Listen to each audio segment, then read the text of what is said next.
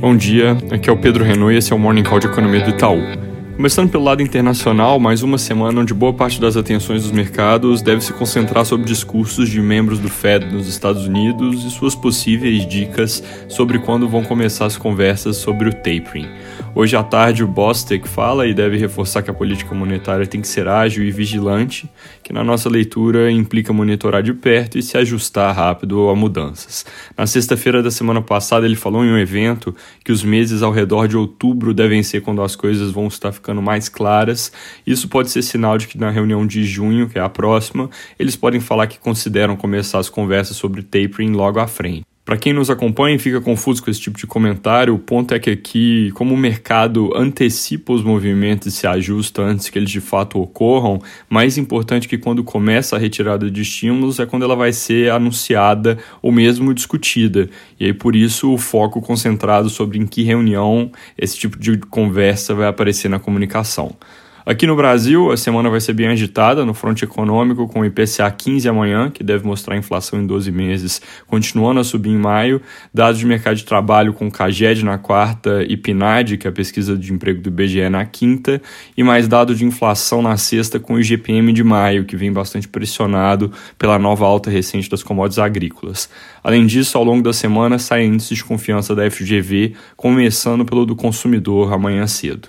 E um tema que vem ganhando importância e vai ficar em destaque daqui para frente, a ANEEL anuncia nessa sexta bandeira de energia elétrica para junho, que é o que define o quanto os consumidores é, têm a pagar a mais ali, tem a ver com condições de geração. Como choveu pouco nesses últimos meses, reservatórios vão entrar na estação seca em situação delicada, e isso indica que o restante desse ano vai ter utilização mais elevada de usinas térmicas, porque mesmo se chuvas normalizarem, utilização de térmicas na média histórica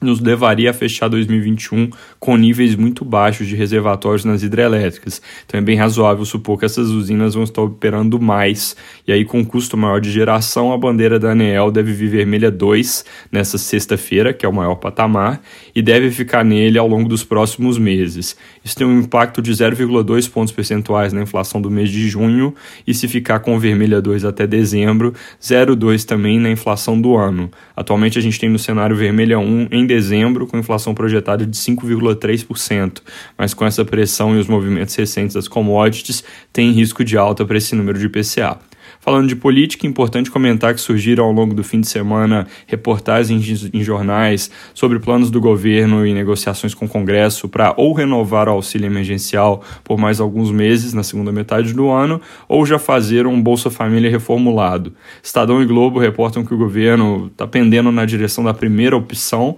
mas os jornais também destacam que uma eventual reformulação do Bolsa Família ou acontece nesse ano ou fica para depois das eleições, porque a lei não permite esse tipo de mudança em ano eleitoral. Apesar de não ter nada muito concreto nessa frente, achei importante comentar porque essas notícias é, é, são algo para se ter no radar e essa pressão por mais gasto social tem tudo para aumentar à medida que o auxílio emergencial se aproxima do fim. Então, isso é um tema que pode trazer volatilidade dependendo de que direção a conversa caminha à frente. O governo tem até algum espaço para fazer, por exemplo, um Bolsa Família maior dentro do teto nesse ano e no próximo, mas o espaço é limitado e pressão por fazer algo mais ambicioso vai resultar em aversão a risco nos mercados, caso de fato se materialize. Para terminar falando do vírus, alguns jornais dos últimos dias chamam atenção para os riscos de uma terceira onda no país, que é algo que realmente não dá para descartar, mas vale lembrar com a maior parte da população acima de 60 anos já tendo recebido pelo menos uma dose da vacina, a pressão de uma nova onda sobre os sistemas de saúde pode acabar sendo bem menor.